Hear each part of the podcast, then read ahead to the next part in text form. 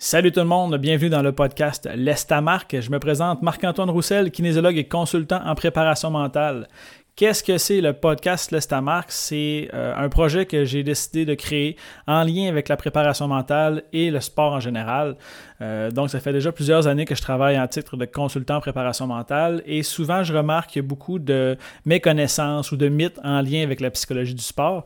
Donc, j'ai décidé d'aborder certains sujets une fois par semaine avec vous, d'environ 15 à 30 minutes sur des sujets qui sont préétablis, euh, dans le but de démystifier certains mythes et d'éduquer les parents, athlètes et entraîneurs en lien avec la psychologie de la performance. De plus, je vais recevoir à chaque semaine euh, un invité qui a laissé sa marque dans son domaine et sa discipline sportive afin de parler de son parcours inspirant, de ses difficultés, euh, des moments qui ont été positifs dans sa carrière.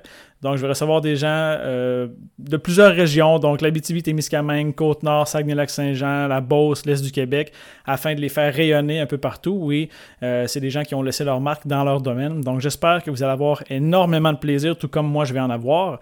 Si vous êtes prêts, on passe ensemble. Bon podcast à tous!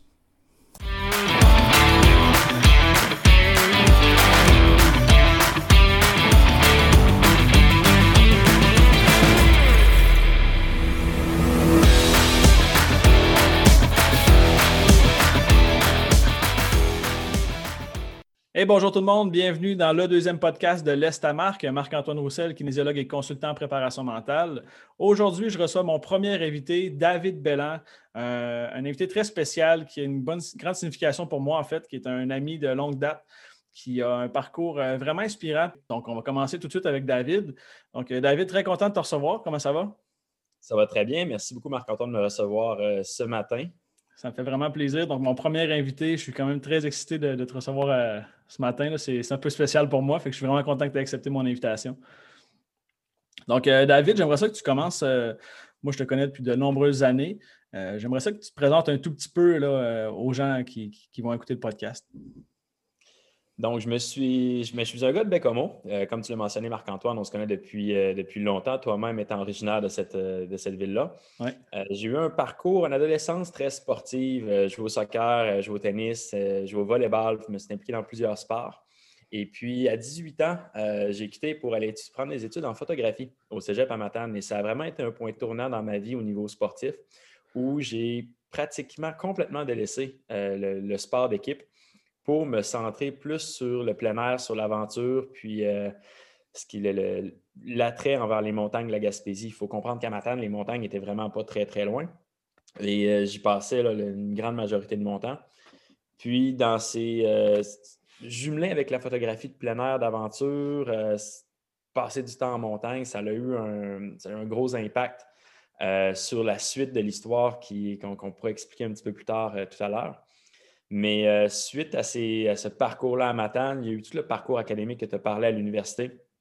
Euh, un parcours qui a été en dents un parcours qui a été au départ euh, un peu ambigu vers quoi me diriger, où ça allait aboutir, mais finalement, quand on, se fait confiance dans ce qu'on s'embarque, ça mène à plusieurs, surprises pour, pour la suite des choses. Ben, moi, j'ai été quand même surpris quand tu es parti au cégep parce que moi, je te connaissais vraiment d'un point de vue sportif. Tu as été euh, le très grand ami de mon frère toute sa jeunesse. Euh, vous avez fait tous les sports inimaginables ensemble. Euh, vous étiez parti des fins de semaine du vélo, du soccer, vous étiez à l'extérieur, vous étiez, bon, on va qualifier sport d'élite au niveau régional de la Côte-Nord. Vous jouiez au soccer beaucoup. Puis j'avais quand même été surpris quand tu étais parti à Matane en photographie parce que j'avais comme jamais connu ce côté-là de toi. Puis en plus, euh, l'expédition d'aventure, euh, la survie en forêt, ces choses-là, jamais j'avais vu cette partie-là de toi. Donc, suite à ton deck en photographie au Cégep de Matane, qu'est-ce qui a, été un déclic pour toi pour aller à l'université? Puis dans quelle, en fait, dans quelle discipline tu t'es dirigé?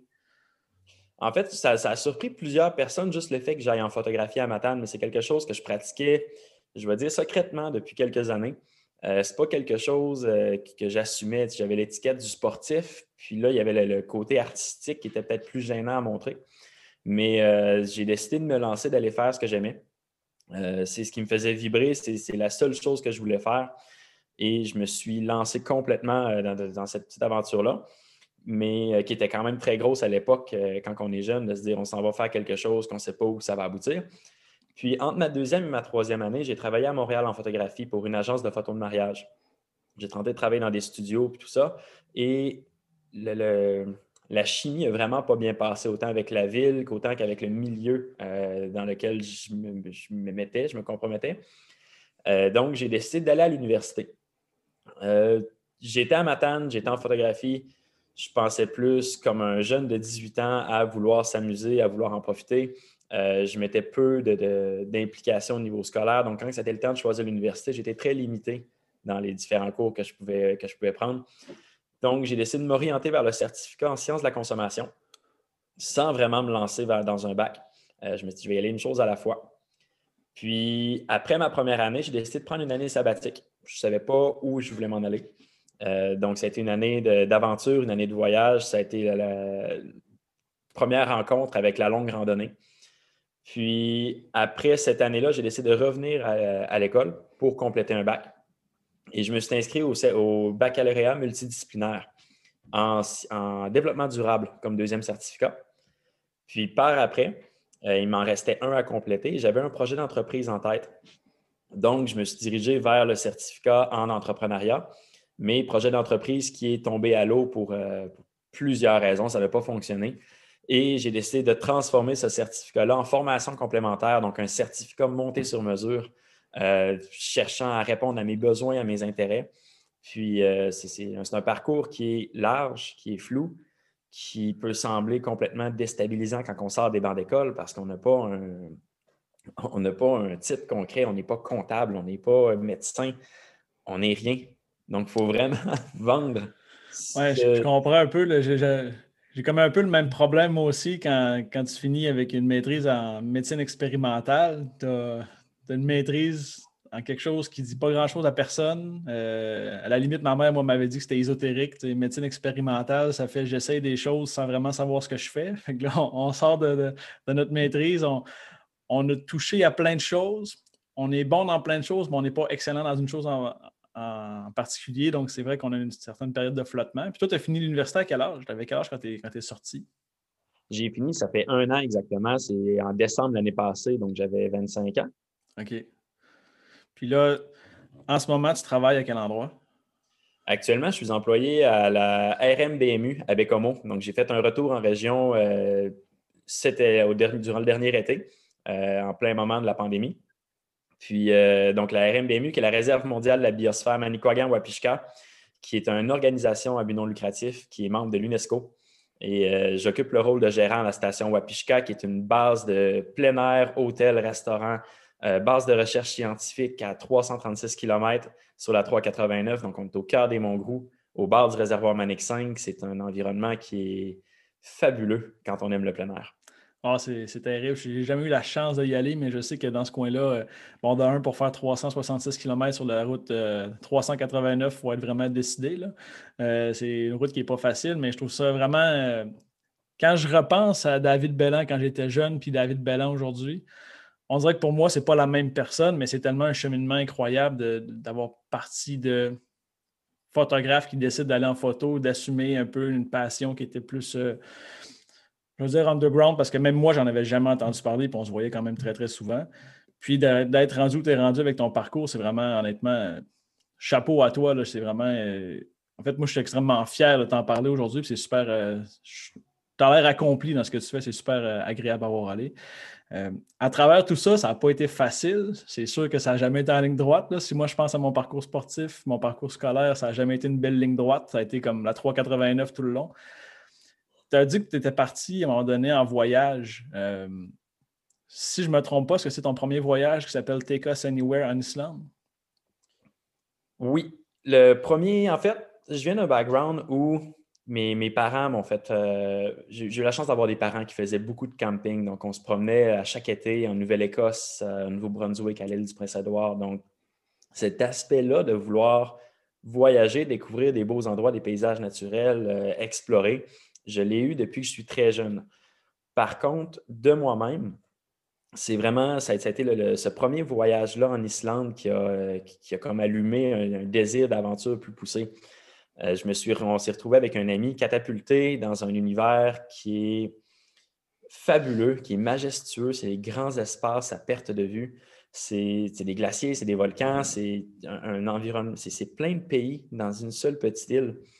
Puis euh, ça a vraiment fait un déclic euh, quand j'étais là-bas. On y a passé un mois, on s'est promené en faisant du pouce. On avait une pancarte Take Us Anywhere, donc les gens nous embarquaient et euh, nous emmenaient où ils voulaient. Ça nous emmenait à des endroits complètement improbables. Ça nous a fait faire des rencontres merveilleuses.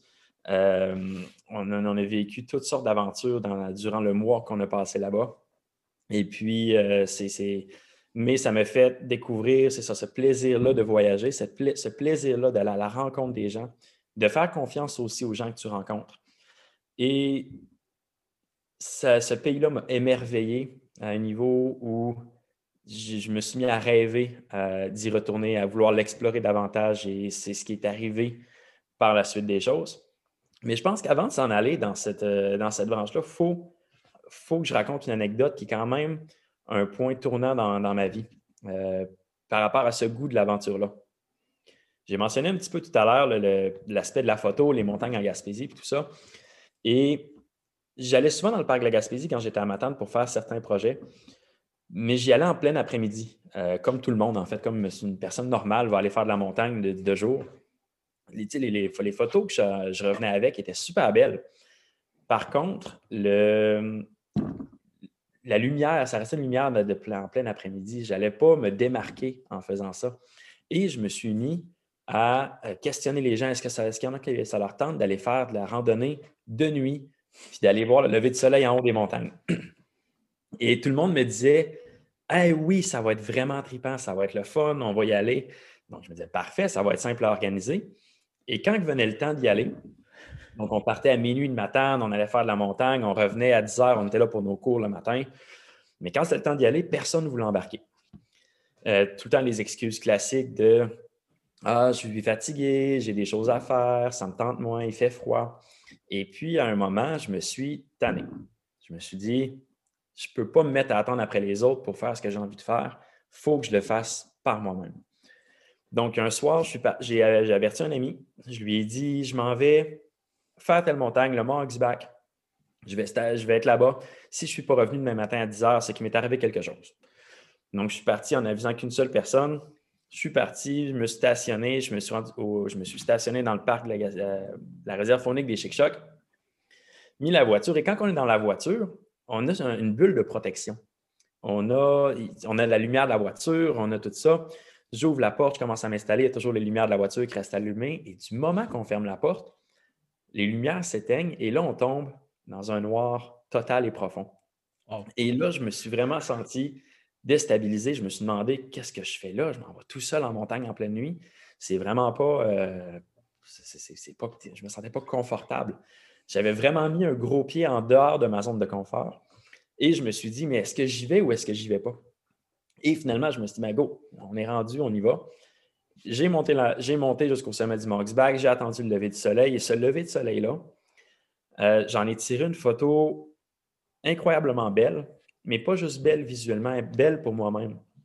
Parce qu'elle me rappelle ce moment-là qui est j'ai pas besoin d'attendre après les autres pour faire ce que j'ai envie de faire. J'ai confiance en moi-même, je suis capable de le faire. Et puis, si des gens veulent s'y joindre, tant mieux. Mais je suis capable. Et cette montagne-là, cette journée-là, a transformé le reste de ma vie complètement c'est quand même fort comme message que ce que tu envoies. Puis, souvent, je parle à des sportifs qui veulent atteindre des niveaux supérieurs, puis qui veulent être les meilleurs dans leur domaine, puis qui veulent faire le petit extra, puis les gens ont de la difficulté à, faire ce qui est original, qui, sort, de l'ordinaire. Les gens ont de la difficulté à, à, penser autrement, à mettre en action. Puis là, d'être dans ta voiture, de prendre la décision, de dire Ah, ben j'y vais, c'est facile de prendre la décision, c'est facile de faire la préparation. Puis là, on, est le 1er janvier aujourd'hui, donc la plupart des gens vont faire ce, cheminement-là sur les résolutions. Mais une fois, que une tu sors de la voiture et que la porte ferme, en espérant que tu as tes clés dans tes, dans tes mains et non pas dans ta voiture, qu'est-ce à quoi tu as pensé à ce moment-là? C'est pas juste OK, j'y vais, il y a sûrement eu des, questionnements. Qu'est-ce qui. C'est quoi qui t'a poussé à y aller réellement, même si tout était noir puis c'était de l'inconnu devant toi, une montagne que tu avais peut-être déjà montée, mais en noirceur, tout seul, sans, aide, qu'est-ce qui t'a poussé à y aller? Ben, en fait, on a un gros sentiment de vulnérabilité du moment qu'on sort parce qu'on peut se dire, de, jour, on voit l'environnement qui nous entoure et puis de nuit, oui, on a une lampe frontale, mais on est privé quand même d'un sens, euh, d'un de nos sens qui est, la vue, un sens qui est très euh, sécurisant de voir qu'est-ce qui se passe aux alentours. Tandis que là, on n'a plus euh, ce sentiment de sécurité-là. Mais qu'est-ce qui me poussait concrètement à y aller? Je le sentais, c'est un feeling intérieur que je me disais, je suis là, je suis capable de faire. On y va. C'est. Il ne faut pas trop se poser de questions à certains moments. Et puis, je ne peux pas dire que du moment que je me suis mis dans le sentier, j'ai commencé à monter, il n'y a pas eu un moment où j'étais stressé. Chaque petit bruit, vu qu'on est, est privé de, de voir qu'est-ce qu'il y a aux alentours, les sons qui, arrivent de la forêt sont amplifiés. On porte attention à n'importe quelle petite branche qui craque, à n'importe quel petit son. Qui On s'imagine des sons même par moment en se disant il y a un animal à côté, il y a quelque, chose qui m'observe. Mais le désir de vouloir le réussir, le faire, était beaucoup plus fort que tout ça.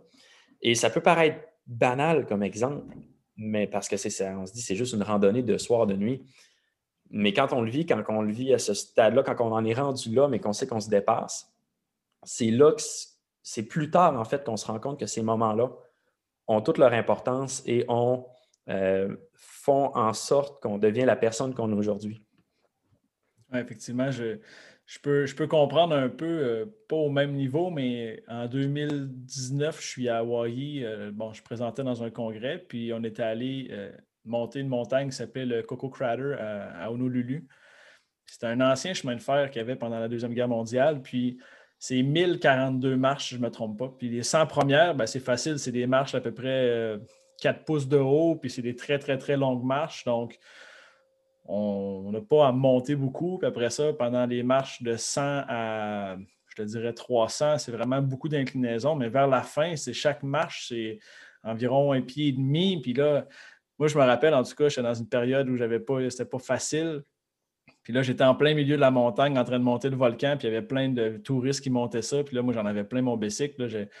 J'avais mes souliers de marche, mon sac à dos, de l'eau, puis là, je faisais 15 marches, puis j'arrêtais pour, euh, pour prendre de l'eau, puis je, me disais, ah, je vais arrêter, j'ai fait le trois quarts, je vais quitter. Puis là, je me suis dit, non, je dis, si je finis, si je finis, je vais tellement être content de voir la vue, puis je vais tellement je faisais des liens avec ma maîtrise aussi qui n'était pas en train de se terminer. Je me disais, j'arrive en haut, je finis ma maîtrise. Puis c'est bizarre parce que quand je suis arrivé en haut, il y avait une pancarte. C'était écrit en, polynésien Ekulia et Kanu, ça veut dire toujours atteindre les plus hauts sommets. Puis à partir de cette journée-là, cette phrase-là a pris un sens incroyable dans ma vie.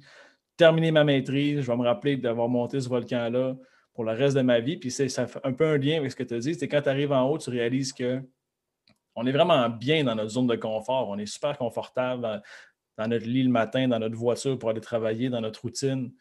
Mais le jour que tu mets ton pied en dehors, puis tu acceptes la, vulnérabilité, puis tu acceptes de te pousser,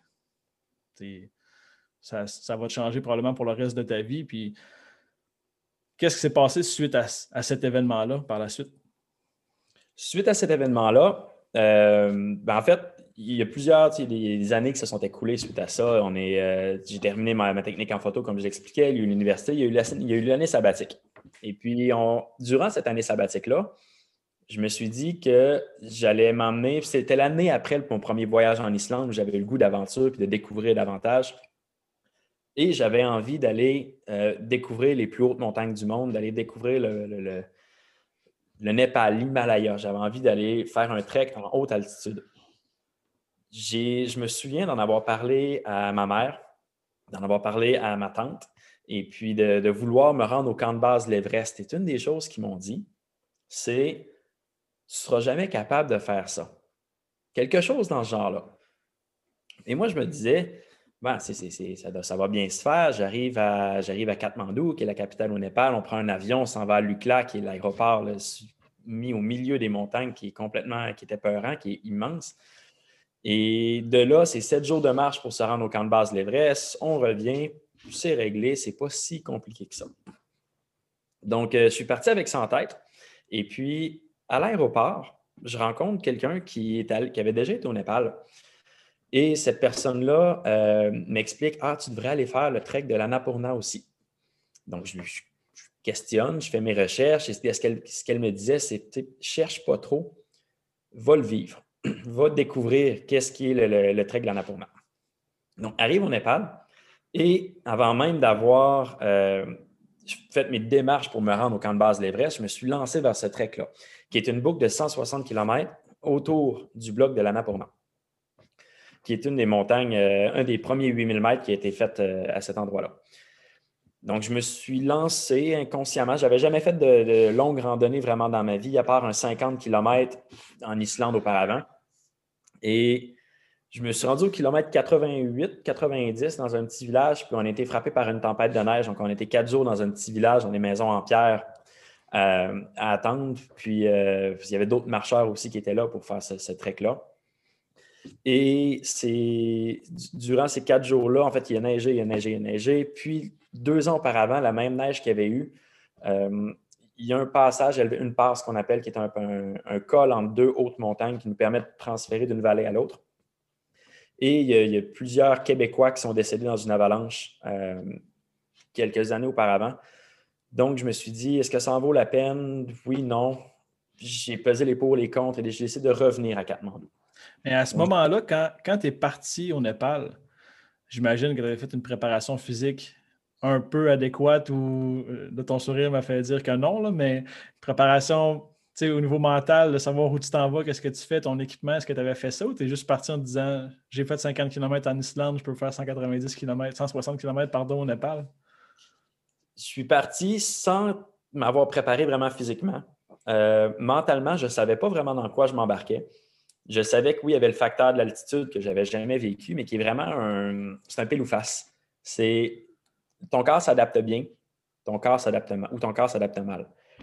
Le plus grand athlète au monde pourrait mal vivre la haute altitude, puis à l'inverse, quelqu'un de peu entraîné pourrait bien vivre l'altitude. Il n'y a pas de. C'est vraiment. C'est génétique. Il n'y a pas moyen de le savoir autre que d'aller le vivre. Euh, puis, en, fait, c'est que je n'ai jamais vraiment réfléchi non plus euh, aux distances que j'allais aller marcher. Euh, c'est-à-dire que là, oui, j'ai fait kilomètre 88, ça paraît gros sur le coup, je n'avais jamais marché autant que ça. Mais à chaque jour, on marche un petit peu. le lendemain, on fait la même chose. Le surlendemain également. Et tranquillement, pas vite, les distances s'accumulent. Parce qu'après ce trek-là, sur mon retour, j'ai entendu parler du trek des trois passes. Et c'est une époque aussi où je voyageais, mais j'étais quand même très euh, avec un petit budget. Fait que j'avais plus les moyens de prendre le vol d'avion de Katmandou à Lukla. Il a fallu que je prenne un petit bus pendant 14 heures sur des routes chaotiques. On était 8 dans, un, le minivan, ça n'avait juste aucun sens. Et on s'en va à un petit village qui s'appelle Djiri. Et de Djiri, c'est 7 jours de marche pour se rendre à Lukla. Donc déjà, c'est une grosse semaine. C'est 7 jours de marche où on monte à 3000 mètres, on redescend à 700 mètres, on monte à 2800, on redescend à 400, on va remonter à 4000, on va ça n'a aucun sens. Euh, juste ce sept jours-là est excessivement demandant physiquement. Euh, même mentalement, parce qu'il y a des journées tu dis, ça, je ne peux pas croire que ça monte autant que ça. Mais quand on arrive à Lucla, on est déjà bien acclimaté, fait que le reste se fait bien. Et le trek des trois passes, en fait, ce que ça faisait, c'est le, le, parc là-bas est séparé en quatre vallées. Donc, les trois passes nous emmenaient d'une vallée à l'autre. Et le, trek vers le camp de base du Mont Everest devenait juste un side trek. Donc, une, journée, je décide, au lieu de continuer sur le trek des trois passes, je m'en vais voir le camp de base du Mont Everest. Et puis, euh, je reviens dormir là où je dois dormir. Puis, ça y va de même. Et j'y allais faire toutes ces, randonnées-là aussi dans un but de faire de la photo. On parlait tout à l'heure des photos en Gaspésie. J'étais allé un petit peu avec le même mindset je me souviens d'être arrivé dans un petit village à un moment. Donc, je suis parti faire le trek des trois passes. On est en plein cœur de l'Himalaya. Arrive dans un petit village et il y avait une montagne que je voulais aller faire le, lendemain pour pouvoir continuer de m'acclimater. Et je suis dans la, pièce commune. Je demande aux gens est-ce qu'il y en a que ça leur tente d'aller faire la montagne là demain Ils me disent tout Ah oui, on y va. J'ai dit Génial. J'ai dit Ça vous tente-tu de partir à 2 heures du matin et là, tout le monde me regarde en me disant Mais non, on ne partira pas faire la montagne à 2 heures du matin, ça n'a pas de sens. Et je me dis Ben, sais, je l'ai déjà fait au Québec, c'est la même chose à faire. C'est la même chose à faire. il n'y a pas de problème. Hein? En Gaspésie, au Québec, dans des sentiers qui sont euh, probablement entretenus, toi, non, au Népal, vas-y, all pas de problème. Il n'y avait aucun problème et je me suis dit, et là, à ce moment-là, je me suis dit, bon, ben, on va, on va y aller, on va regarder. durant le jour, j'ai regardé à peu près là où la, le sentier partait. On voyait comme une petite trace euh, sur, sur, le flanc de la roche, du sable, tout ça. Puis je me suis dit, bon, on va partir dans cette direction-là, mais qu'il fasse noir dans la nuit. Fait à 2 heures du matin, le cadran sonne et en fait, la veille, en, me couchant, le, ciel était complètement étoilé. Euh, c'était magnifique. Je me brosse les dents. Je me disais, ça va être beau. Je me couche, le cadran sonne à 2 heures du matin. Et là, j'entends juste le vent siffler à travers la petite fenêtre de bois qui, laisse passer de l'air. Le, ciel est nuageux, il ne fait pas beau. Et je me dis, ça ne me tente pas de sortir de mon lit. Euh, ça ne vaut pas valoir la peine. Il a l'air de faire froid, j'étais bien. Et je me suis dit, go, faut que je le fasse. Je suis là, c'est pas le fun, ça n'a pas l'air d'être agréable, mais je vais y aller pareil. Donc, j'ai réussi à me convaincre d'y aller, puis je me suis surtout dit, et si je passais par-dessus la couche de nuages? C'est comme ça qui m'a fait le déclic de me dire, ça pourrait être vraiment magnifique. je me suis levé, je suis parti en pleine noirceur, j'ai monté comme prévu jusqu'au sommet, puis tranquillement, pas vite, ben, je au début, je ne voyais pas d'étoiles. J'ai mené une étoile, cinq étoiles.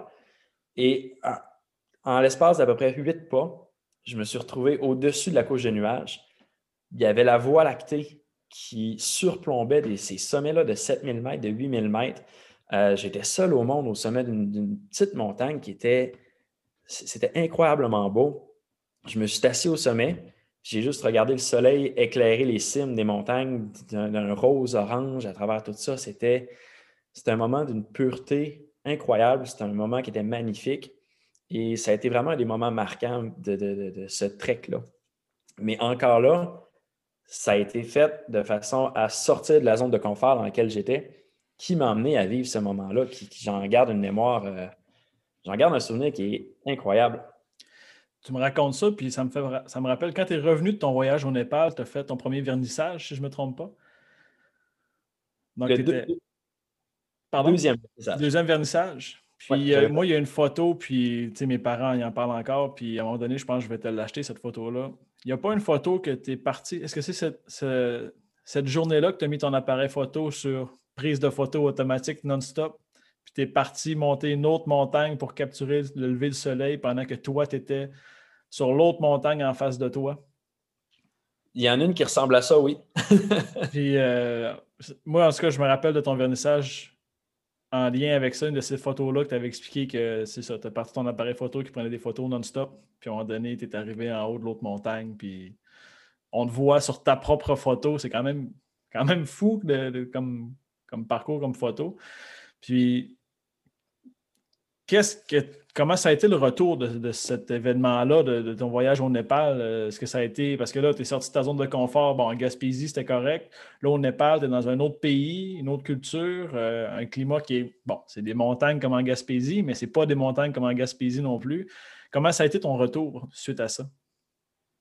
Le retour a été très difficile parce que durant ce trek-là des trois passes, je, m'étais imposé un horaire qui était très difficile. Les montagnes en pleine nuit, j'étais très exigeant envers moi-même au niveau de, ce que je m'impose. Je ne prenais pas beaucoup de temps d'arrêt, en fait. Je voulais constamment me promener, découvrir tout ça. Et à la passe numéro, euh, rendu à la passe numéro 3, euh, j'étais complètement épuisé, j'étais complètement euh, fini, fatigué. Et là, le mental a flanché. Euh, j'avais réussi à atteindre le camp de base de l'Everest, j'avais été voir de quoi ça avait l'air, mais même là, quand j'étais arrivé, je m'étais assis, j'étais vidé, épuisé. Donc, j'en ai pas, j'ai pas pu en profiter euh, comme je le pensais. Et avant la, journée d'avant d'aller faire la troisième passe, je me suis dit, je suis plus capable. Et là, ça l'a cassé. Il me restait 100 km. En fait, si j'abandonnais, je décidais, je décidais de redescendre dans la vallée, il me restait 100 km de marche. Sinon, il m'en restait 120 si je voulais faire la passe mais c'est un 120 km. Il faut comprendre qu'on est à 4500, 5000 mètres d'altitude. Euh, chaque pas est difficile. Chaque effort physique est beaucoup plus difficile que quand on est à, 400 mètres, à 500 mètres, à 800 mètres.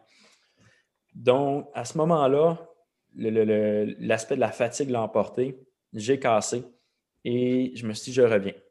Donc, je n'ai pas complété le trek des trois passes. Euh, j'ai redescendu dans la vallée. Je suis arrivé à Lucla. Et de Lucla, je voyais les gens qui repartaient en avion tout ça, mais moi, il me restait quoi, une trentaine, quarantaine de kilomètres à marcher, si je me souviens bien, pour me rendre dans un petit village qui s'appelle Salary. Et sur, le chemin, il y, a un, événement assez spécial qui s'est passé. Sur le chemin du retour, je m'étais arrêté à un moment, il y, a, un jeune couple qui montait, donc on s'est croisés. Et on s'est mis à discuter des, montagnes, du sentier, du trek, tout ça. Et moi, je leur disais que je m'en allais à un petit village qui s'appelle Salary. Euh, on, finit de, on de converser. Ils continuent leur chemin. Moi, je me mets à avancer. Puis, c'est un moment où on arrivait à la croisée d'une route, la première route qu'il y avait, parce qu'il n'y a pas non plus de voiture qui peut se rendre au camp de base l'Everest. Il n'y a pas de voiture qui font ce sentier-là. Mais là, c'était la première route qu'il y avait.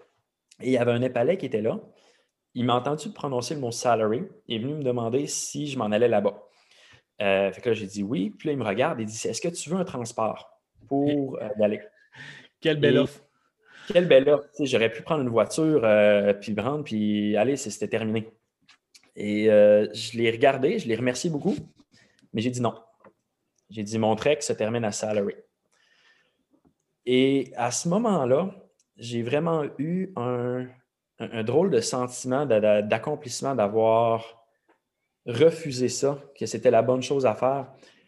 Et on va s'en aller dans quelque chose d'un petit peu plus spécial. J'ai vraiment ressenti comme un détachement de ma personne. J'avais l'impression de survoler les forêts. J'avais plus du tout de fatigue. J'avais plus, euh, plus mal. J'avais plus rien. Je, marchais et c'était, euh, c'était vraiment un sentiment qui était particulier, qui a duré une quinzaine de minutes.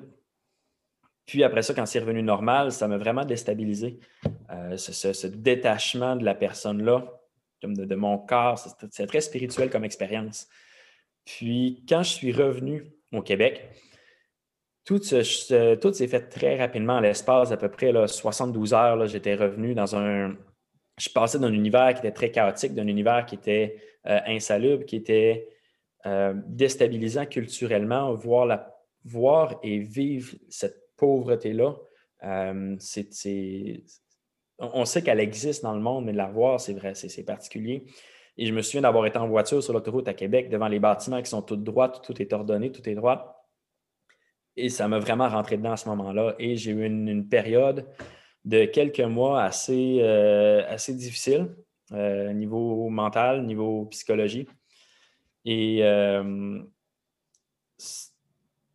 c'est ça, ça a été, ça a été très difficile de me remettre de toutes ces expériences-là, de me remettre de, cette randonnée-là, de tout ce que j'avais vécu en termes d'émotions.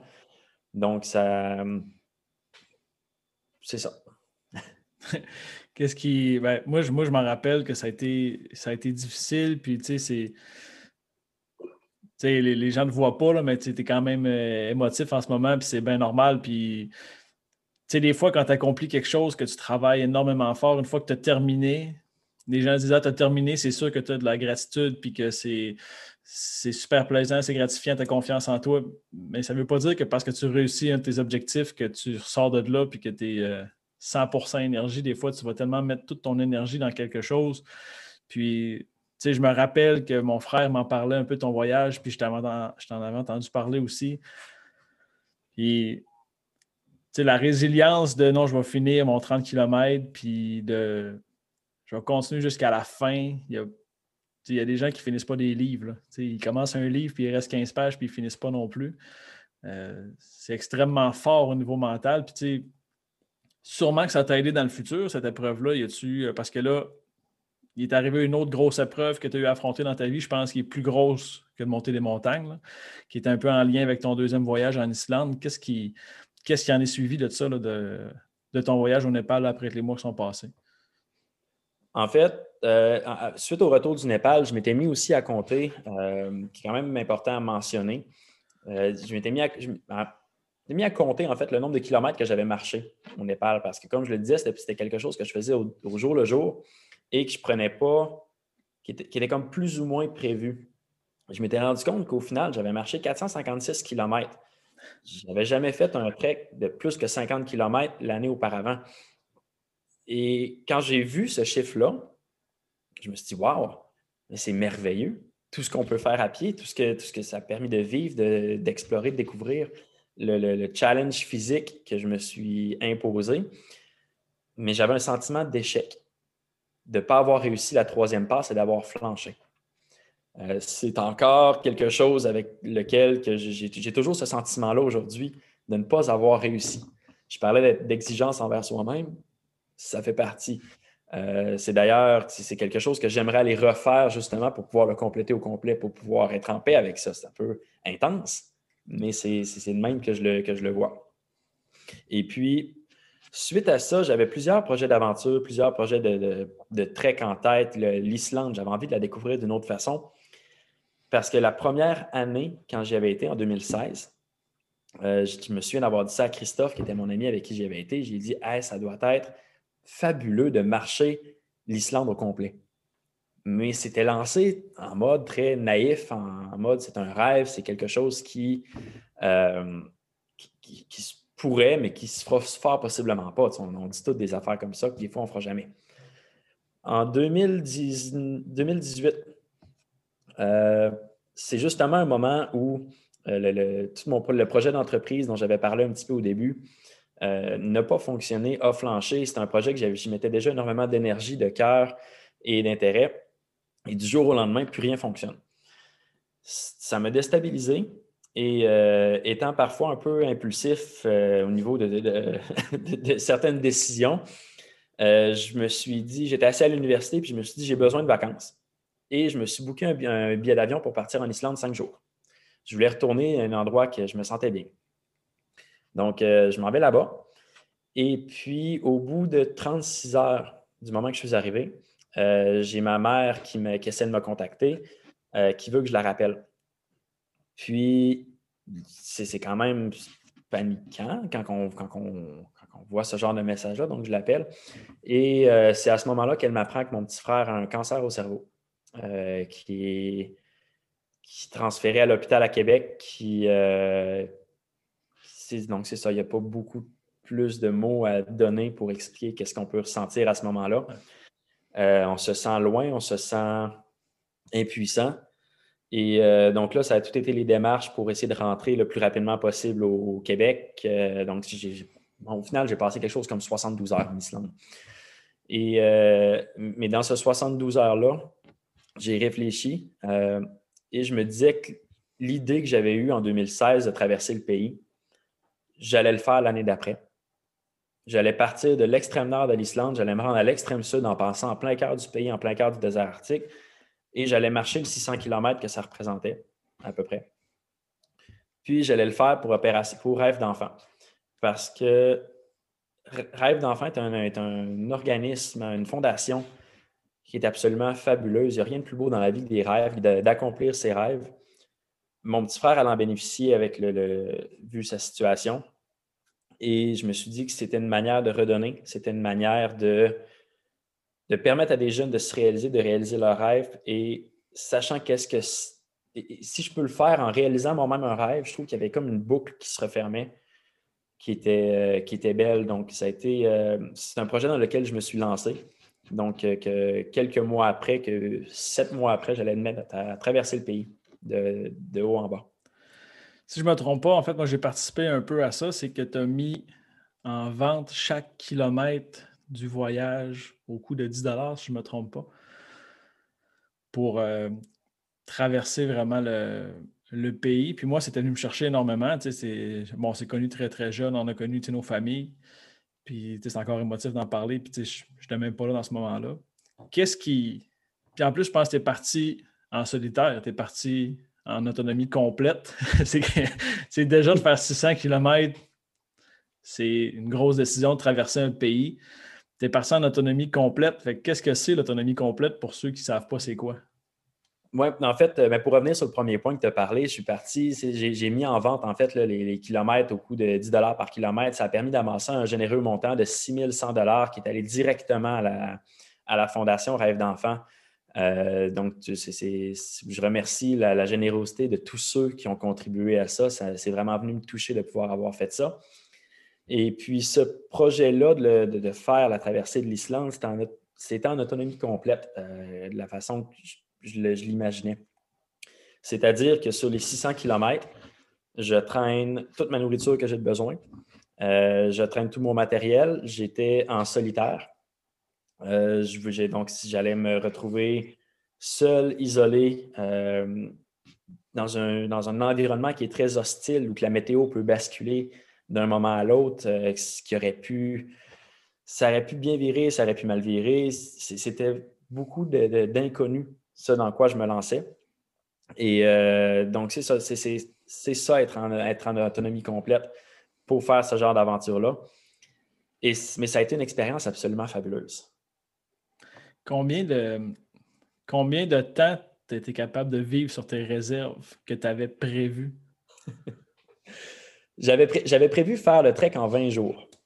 Euh, la première section du trek, euh, qui est un premier, mettons, 60-70 km, il y avait deux itinéraires que j'ai trouvés sur, euh, sur Google en faisant mes recherches, en, faisant ma planification, mais je l'avais aussi observé avec Google Earth.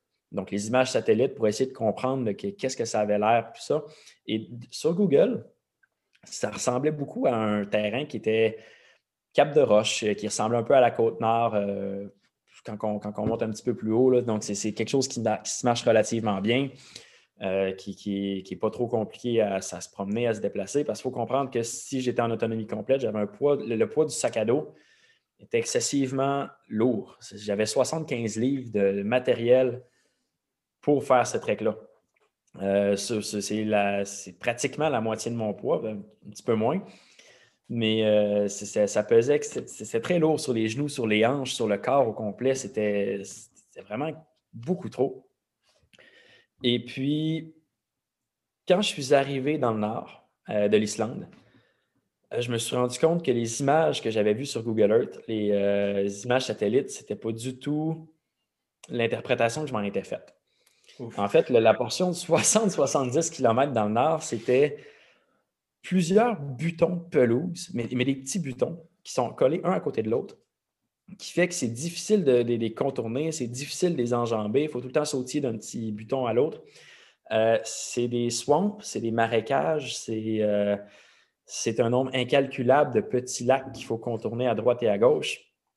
Donc, ce 70 km-là, que j'avais prévu faire, mettons, en, je me souviens plus si c'était en 3-4 jours, quelque, quelque, chose dans ce genre-là, m'a pris 5 ou 6 jours. Donc, plus que prévu. J'avais des réserves de nourriture pour 25 jours. Mais ce qui est vraiment amusant, c'est que je me suis commis dans cet univers-là sans vraiment avoir une grande expérience. Ouais. J'avais l'expérience en, Népal, mais au Népal, on dormait chez l'habitant, on mangeait chez l'habitant. Tandis que là, je, devais gérer ma propre nourriture.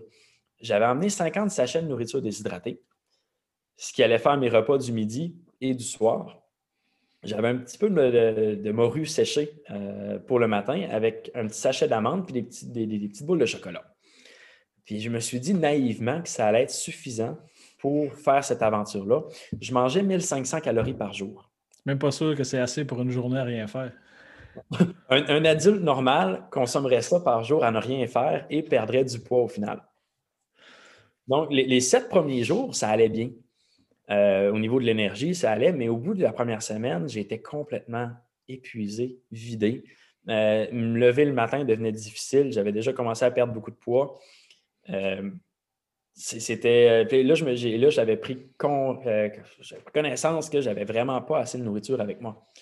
Et là, je me suis mis à compter tous mes, mes petits sachets de nourriture. Et je savais qu'au kilomètre 500, il y avait une place où j'allais être en mesure de euh, de, me réapprovisionner un petit peu en nourriture.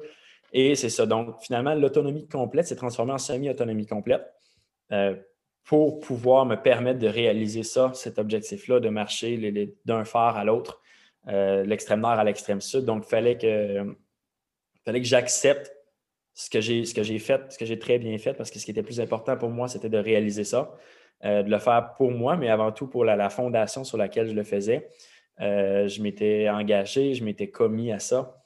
Puis, euh, c'est ça. Donc, ça a, été, euh, ça a été une acceptation de. J'ai échoué un peu une part de défi que je m'étais donné, mais c'est pour la meilleure des raisons. Donc, je m'étais racheté la nourriture, là, mais c'est. C'était ça. Qu'est-ce que. Question stupide, mais tu t'es acheté quoi comme nourriture après tant de jours à manger de la morue puis des petits, des petits chocolats que tu t'es acheté quoi? Ben en fait, quand je suis arrivé à la place où je pouvais acheter de la nourriture, c'était aussi une place, c'était un peu un petit refuge en montagne.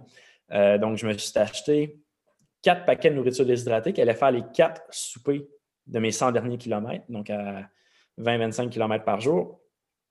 Ensuite de ça, euh, la seule chose qu'il y avait en vente, c'était comme des chips, c'était des barres de chocolat, des Snickers, des Mars, euh, puis des biscuits au thé enrobés de chocolat. Donc, mes déjeuners étaient des biscuits au chocolat. Je dînais avec des chips, puis des Snickers, puis des Mars. Puis je mangeais un vrai repas le soir. Mais je suis passé, ça faisait trois semaines que j'étais en hypoglycémie complètement. Je ne mangeais plus de sucre. Et du jour au lendemain, je suis passé en hyperglycémie euh, de façon assez phénoménale. Mais ça se ressentait aussi, ça, parce que mon corps, je n'arrêtais pas de manger mes petites barres de chocolat. Je m'en étais vraiment acheté beaucoup. Parce que mon corps n'avait plus d'énergie en réserve. Il faisait juste survivre sur de l'énergie du sucre, qui est de très court terme. Donc, je ne faisais que manger euh, à journée longue. Donc, ça a vraiment débalancé tout mon système. Et puis, quand j'ai arrêté le trek, euh, j'ai vécu une expérience qui était vraiment fascinante. Le corps a été privé de nourriture pendant à peu près un mois ou euh, très peu mangé. Et pendant 48 heures, ben, je, suis allé à l'épicerie et je me suis acheté un festin de, plein de choses. J'avais envie de sucré, de salé, de fruits, euh, de biscuits. J'avais envie de pain, de pesto, d'œufs, de riz. Il me, restait, il me restait 48 heures en Islande. J'étais très serré dans l'horaire que j'avais. Et, euh, et, je me suis mis à m'empiffrer. C'était du gavage que je faisais. Et le corps, je me retrouvais avec des barres dans le ventre.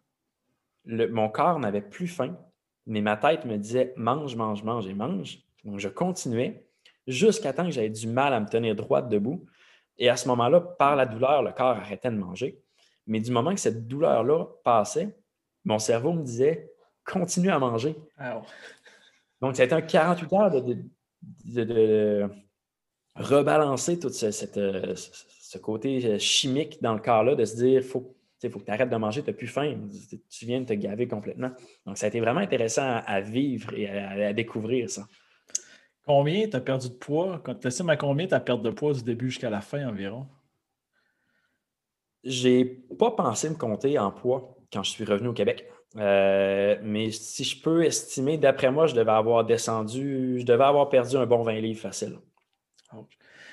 Mais c'est fou à quel point, puis c'est un peu l'objectif du podcast que j'ai, de parler d'un parcours d'une personne, je vais dire normale. ce que tu as fait, c'est extraordinaire en fait. Mais c'est comme tu as dit, tu es parti de je connais pas grand-chose, j'ai déjà marché 50 km, puis un peu au Népal sans partir avec une préparation, je dirais, professionnelle de randonneur ou de personne qui fait du, la, de la haute randonnée puis qui fait de l'aventure. C'est quand même incroyable à quel point l'aspect mental était capable de te garder sur ton objectif parce que, comme tu l'as dit, ton corps, à partir de quoi? La moitié environ, commençait à, à plus fonctionner ou. Euh, qu'est-ce qui te faisait fonctionner? Qu'est-ce qui te faisait avancer à tous les jours? Pourquoi tu te levais chaque matin? Ben, la motivation principale va toujours demeurer mon petit frère. Euh, c'est définitif. Je m'étais engagé à faire ça pour lui. Je m'étais commis à, vouloir le réaliser. Euh, il y a eu des moments dans cette, dans cette aventure-là où j'ai voulu abandonner complètement euh, en me demandant mais qu'est-ce que je faisais là? Euh, dans quoi je m'étais embarqué? Puis ce moment-là est, survenu, en fait, tu as fait mention du manque d'expérience. Puis un autre exemple flagrant, et j'étais parti avec une carte qui était à une échelle de 1 sur 496 000 pour ceux, qui ont déjà fait de la randonnée, vont sûrement partir à rire, surtout si on est en orientation. 1 sur 496 000, c'est complètement ridicule. 1 cm sur ta carte équivaut à quasiment 5 km dans la réalité.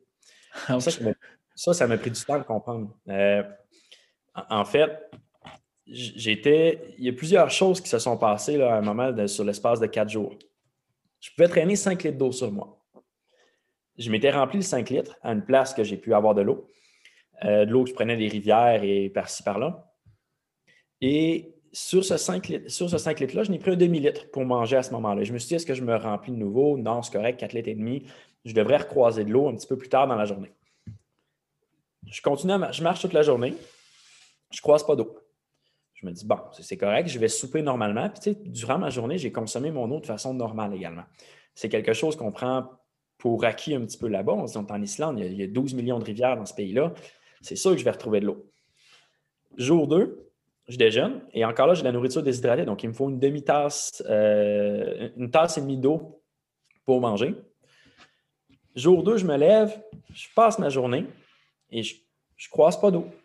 Et là, je rejoins dans le nord du pays un moment où je croisais la route 1, qui était l'autoroute principale, et après ça, je m'enlignais dans les hauts, dans les Highlands, qu'on appelle, qui est les hautes terres, qui est le désert arctique. C'est là c'était le moment le plus, le plus intense du voyage, ça allait être à ce moment-là.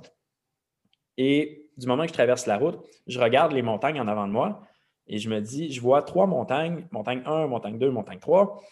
Je regarde ma carte, montagne 1, montagne 2, montagne 3, et je m'enligne entre la montagne 2 et la montagne 3. Donc, je me dis, ben, c'est logique, on s'en va par là. Donc, je m'y comme du moment que je me mets à avancer, le, terrain devient de plus en plus compliqué. Le terrain devient un immense champ de lave où ça a l'air des cratères d'explosion de bombes, de des immenses roches qui sont euh, vraiment difficiles à marcher les unes sur les autres.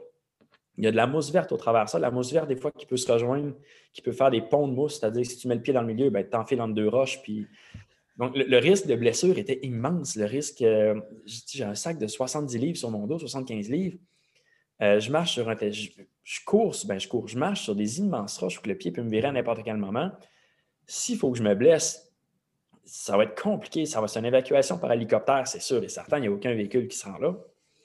Et cette marche-là prend des heures et des heures et des heures. Et là, mon niveau d'eau continue à baisser. Je n'ai pas vu d'eau. Et plus j'avance, plus je m'en vais dans un environnement qui est aride, qui est sec. Et rendu le, au soir, là, ben, j'ai toujours pas vu d'eau, puis il me reste une demi-tasse. Et là, je me suis dit, j'ai deux choix. C'est soit que je mange avec l'eau qui me reste, et j'ai plus d'eau pour le lendemain matin pour partir. Ou je ne mange pas, mais il me reste une demi-tasse pour le lendemain. Et là, ça a été un, débat vraiment intense avec soi-même. On est fatigué, on a faim. Puis je me suis dit, bon, on va faire le choix logique, en fait, qui est de ne pas manger. Et je m'étais emmené avec moi aussi dans mon sac un petit de sirop d'érable liquide avec un petit once de, chocolat liquide. Et je me suis ce soir-là, je me suis couché et j'ai fait rouler du sirop d'érable dans ma bouche au goutte à goutte pendant à peu près ben, jusqu'à temps que je m'endorme, en fait. C'était ma façon de me réconforter. Donc, le lendemain, j'ai pu partir faire mon trek, ben, continuer avec la demi-tasse d'eau qui me restait, que je sirotais 5 euh, micro-gorgées quasiment aux deux heures. Et j'ai continué à m'aventurer dans les montagnes parce que c'était hors sentier, évidemment. Euh, j'avais envie de jouer cowboy un petit peu, de continuer à m'aventurer. Et c'est là que j'ai compris, en fait, que ben, j'allais dans la bonne direction, mais que je n'étais pas du tout là où je pensais que j'étais. Et c'est là que j'ai compris, justement, je n'étais pas entre la montagne 2 et la montagne 3, j'étais dans le range de 5 km du bloc de montagne qui était sur ma carte. Donc, j'avais aucune connaissance tant que ça en orientation. Et euh, finalement, euh, j'ai aperçu une rivière qui était loin, qui était, je l'ai aperçue sur l'heure du dîner, puis je suis arrivé à la rivière en soirée.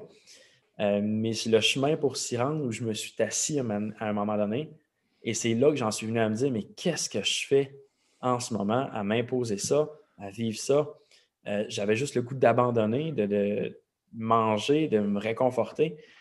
Mais il fallait que je continue je ne pouvais pas abandonner. Il y avait trop de gens qui avaient été impliqués, trop de personnes qui avaient euh, donné de l'argent, qui avaient cru en moi pour le faire et fallait que je continue.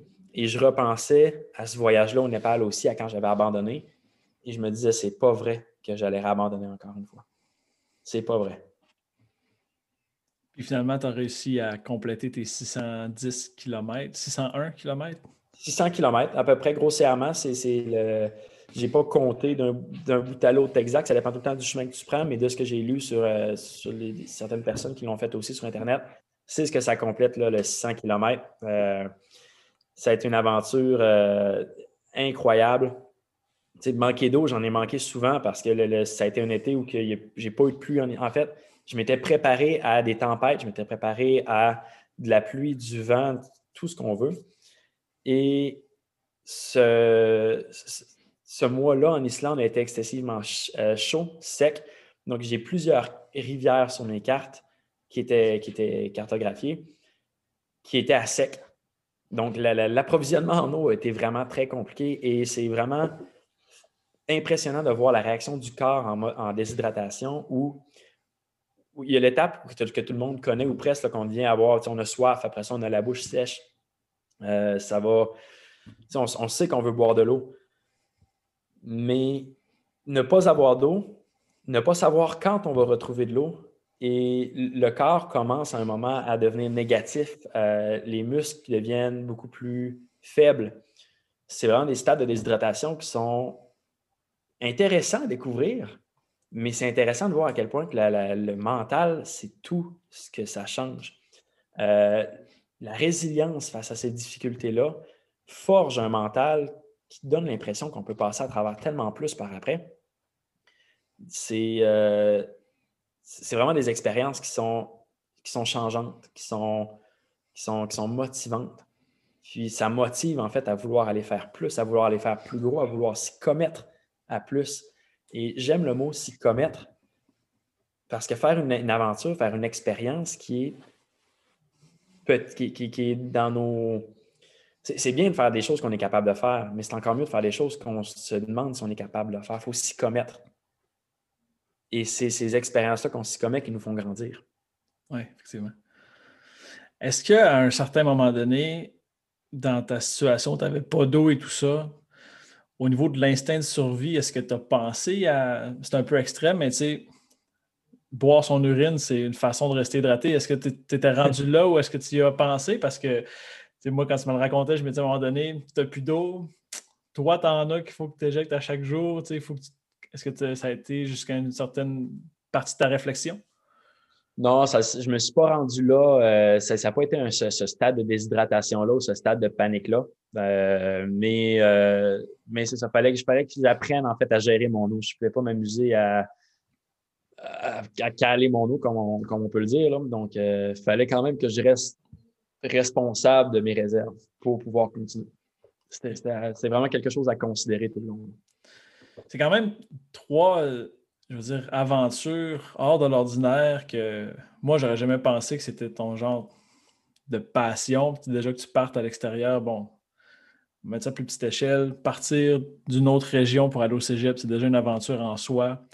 Tu avais quoi? Tu avais 19, 20, 21, quitter, quitter ses amis, partir au cégep à Matane, euh, apprendre la photographie, qui n'est pas quelque chose que tu avais fait souvent, je ne me trompe pas. Euh, avant, tu avais fait ça de manière, euh, tu disais tout à l'heure en cachette, de partir, suivre ta passion, c'est déjà un gros défi. Partir en Islande, faire le tour avec une pancarte en carton marquée Amenez-nous n'importe où, puis là, les gens t'amènent n'importe où. Partir au Népal, faire un trek d'environ 160 km. 460. 460, pardon. J'avais la route de 160 dans la tête. Puis traverser l'Islande du nord au sud, c'est des, des, aventures incroyables. C'est quoi ton prochain défi? C'est quoi ton prochain projet?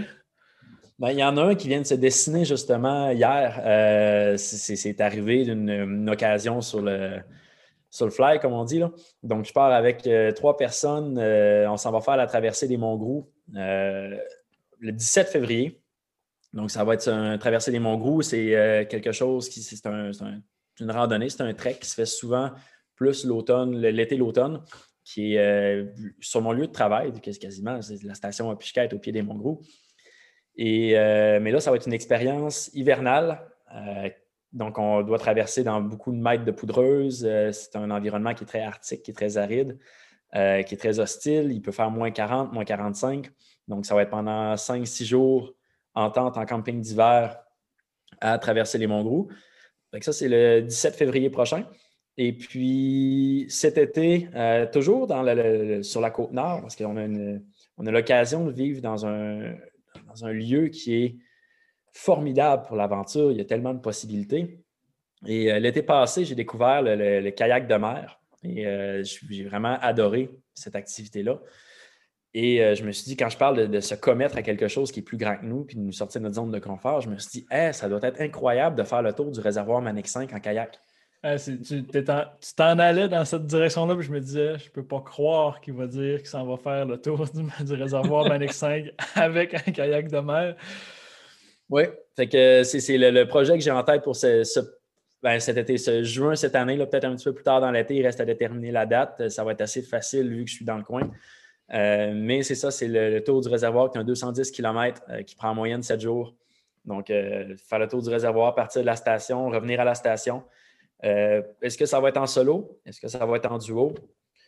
Ça va dépendre de si les gens sont intéressés, si, ça peut fitter également.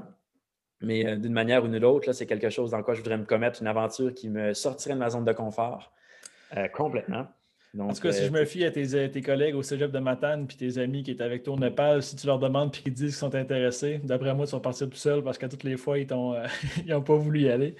Mais c'est honnêtement, c'est un très, très gros projet. Puis s'il y a quelqu'un que je sais qui va être capable d'accomplir ce genre de, de mission, je vais appeler ça une mission, parce que c'est quand tu pars, c'est ça que tu as en tête. Je pense que tu vas être en mesure de réussir. Euh, haut la main. J'espère qu'on va être en mesure d'avoir un suivi à, ce niveau-là au mois de février. Puis euh, cet été, moi, c'est sûr que je vais essayer de te suivre là, assurément.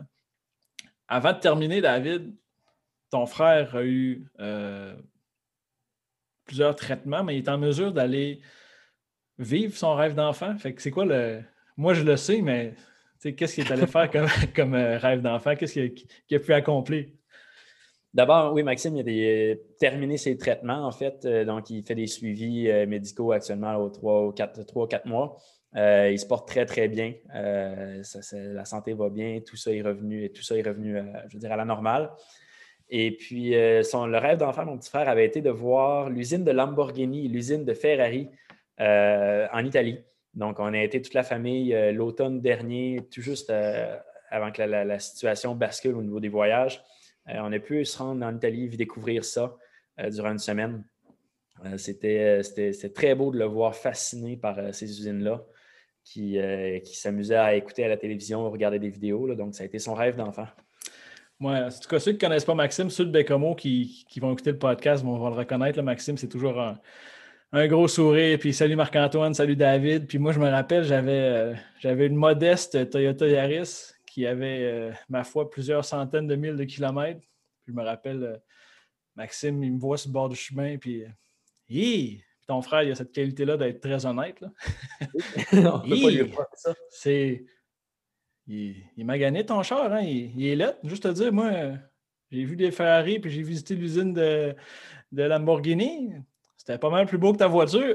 je me disais, ouais, effectivement, tu as raison. Il n'y a pas vraiment de qualificatif qui compare ma voiture avec les Lamborghini, mais super, euh, super drôle, euh, Maxime. Euh, avant de terminer là-dessus, David, je vais inviter les gens à aller visiter ta page euh, de photographe. Je ne sais pas si tu fais encore de la photographie, mais je vais inviter les gens à aller sur david-bellan.com. Donc, euh, toutes tes photographies, donc de voyage au Népal, de voyage euh, en Islande. Je crois que tu as des photos aussi de paysages, si je ne me trompe pas. Je suis allé faire un petit tour tantôt. Est-ce que tu en vends encore? Est-ce que tu fais encore de la vente de photos ou des contrats de temps en temps? Euh, oui et non, je dirais. C'est pas que c'est plus quelque chose que je, que mise euh, énormément à cette, carrière-là de photo. C'est vraiment plus par plaisir personnel. Euh, le plaisir de pouvoir montrer ça aussi, de, pouvoir raconter ça par en mots, de pouvoir le, partager en fait. je ne cherche pas à en vendre nécessairement. Mais exact, tu l'as mentionné sur le site web, différentes photos des voyages, paysages au Québec. Euh, de, plusieurs autres pays également qui, ont parsemé mon parcours. Et euh, je, vous invite à y aller. Donc, euh, et je n'ouvre pas de m'écrire non plus si vous avez des, questions, des commentaires ou si vous avez, si vous voulez vous, vous, mettre dans une aventure également et que vous voulez avoir quelques petits conseils ou quoi que ce soit, là, ça me ferait plaisir. Je te remercie énormément, David. Je voudrais remercier les auditeurs pour le premier épisode. David, extrêmement content de t'avoir reçu ce matin. Euh, vraiment une façon de laisser sa marque dans son entourage, que ce soit à Bécomo, dans la vie de ton frère, euh, dans le domaine de l'aventure. Moi, je pense qu'il y a beaucoup de personnes qui vont avoir écouté le podcast aujourd'hui, qui vont avoir découvert une personne vraiment incroyable, résiliente, puis des histoires que même des gens n'auraient jamais pensé que tu aurais fait. Euh, moi, j'en ai appris aujourd'hui également, donc super content de t'avoir reçu. Je suis super. J'ai pas de mots pour le dire, je suis extrêmement fier de toi. Puis merci de laisser ta marque au quotidien dans, tout ce que tu fais. Puis euh, continue vers tes nouveaux projets. Puis je suis sûr que ça va bien aller. Ben, merci beaucoup à toi, Marc-Antoine, de, m'avoir invité à ton émission, de m'avoir invité à ton podcast. C'est un super beau projet. Ça me fait plaisir. En fait, je suis, honoré que tu m'aies laissé cette, une tribune euh, pour pouvoir partager euh, ces expériences-là, pouvoir partager aussi mon parcours, l'aspect résilience et le, dépassement de soi, sortir de sa zone de confort. Et puis, je souhaite un bon succès dans ce projet-là. C'est euh, bien hâte d'entendre les, différentes entrevues que tu vas pouvoir faire avec euh, d'autres personnes qui ont marqué euh, ton parcours et, qui, sont très inspirantes également. merci beaucoup, David. Donc, à tous les auditeurs, merci d'avoir été là. On se revoit pour un prochain, prochain épisode éventuellement. Puis, n'oubliez pas, laissez votre marque partout. À la prochaine.